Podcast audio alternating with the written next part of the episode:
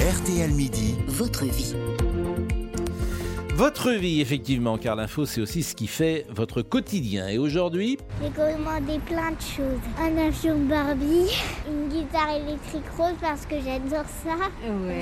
des poupées et des nounours.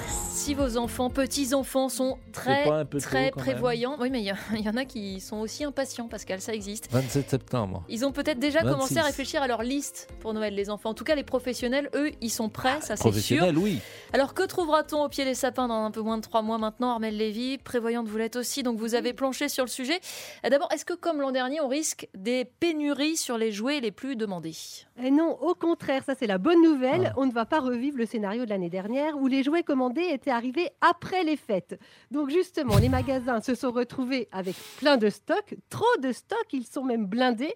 Ils ont besoin de déstocker, ce qui veut dire qu'on verra plein de promotions cette année, car les enseignes ont vraiment besoin de vider leurs réserves et leurs rayons. Tout augmente. Et les jouets euh, aussi, peut-être?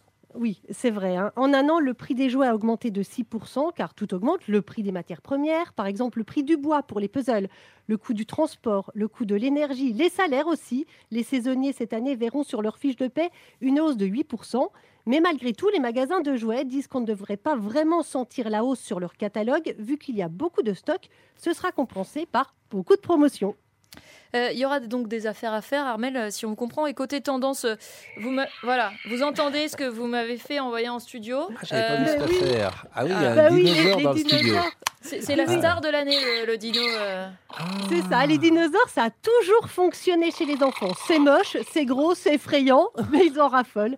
Les enfants des dinosaures, Ah non, mais ça il les fait peur fascine. celui-là. Je peux vous dire que Oh, là, vous il... trouvez? Bah, Ah euh, oui, il est- il est assez euh, impressionnant. Bon. Alors, il- en fait, avec la sortie du film en juin dernier, Jurassic World, le monde d'après, il rencontre un succès monstre. Pour une fois, le héros, ce n'est pas un T-Rex, mais les Vélociraptors, celui que vous avez, le Baby Blue, qui plaît beaucoup.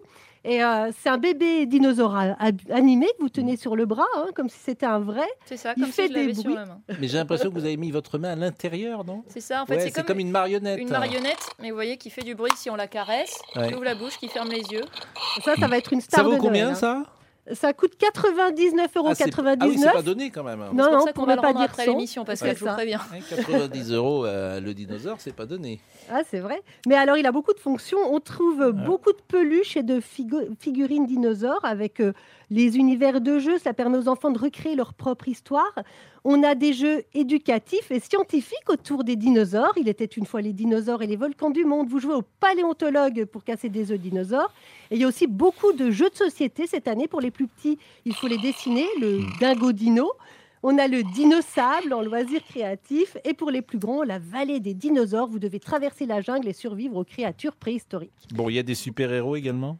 Oui, en réalité, dans le monde des jouets, une vente sur quatre, c'est un produit dérivé d'un film, d'une série, d'un dessin animé ou d'une BD. Donc cela va des figurines de super-héros avec leur véhicule à leur version Lego à construire en passant par les jeux de plateau et les jeux de cartes.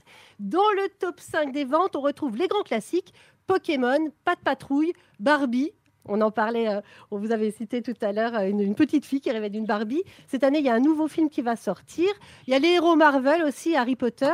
Mais il y a beaucoup de super-héros qui arrivent. Le chien Blouet avec sa maison complète. Spidey, c'est le Spider-Man des plus petits avec ses amis, son quartier général. Le bus qui permet d'envoyer des toiles.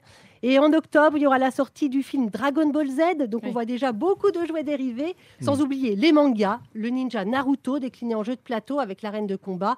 Et One Piece décliné aussi en jeu de plateau avec des cartes. Et Armel, pour les, euh, les parents qui souhaitent euh, un Noël euh, éthique, ça existe? Les, les jouets éthiques, ils ont la cote en Alors ce oui. moment? Oui, avec des jouets éco-conçus, mais ça coûte un peu plus cher. Par exemple, en plastique recyclé, je vous citerai Playmobil qui sort une gamme Viltopia, des figurines de la forêt amazonienne, à base de rebut de réfrigérateur. C'est du plastique de frigo recyclé. pour faire des Le tigre en plastique, avant c'était un frigo.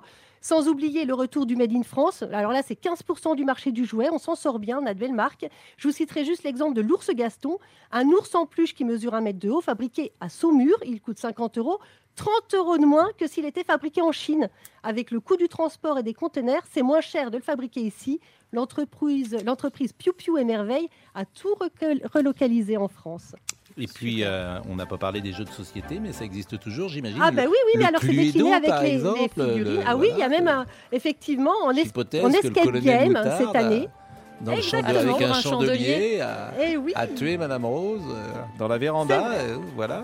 Et puis en on peut, aussi, on peut aussi offrir des livres parfois aux enfants. C'est pas un jouet, mais c'est intéressant euh, l'idée d'offrir des livres à Noël aux enfants. C'est Ah, quoi vous cette avez petite raison. musique, euh, Monsieur Damien Béchiot Une petite musique de Noël pour vous faire plaisir, Je Pascal. trouve qu'on commence un peu tôt Noël cette année. hein. C'est La dans semaine trois dernière, mois, La et- semaine dernière, déjà, nous avons, euh, pendant les auditeurs, écouté des chants de Noël, et là, on est aux jouets.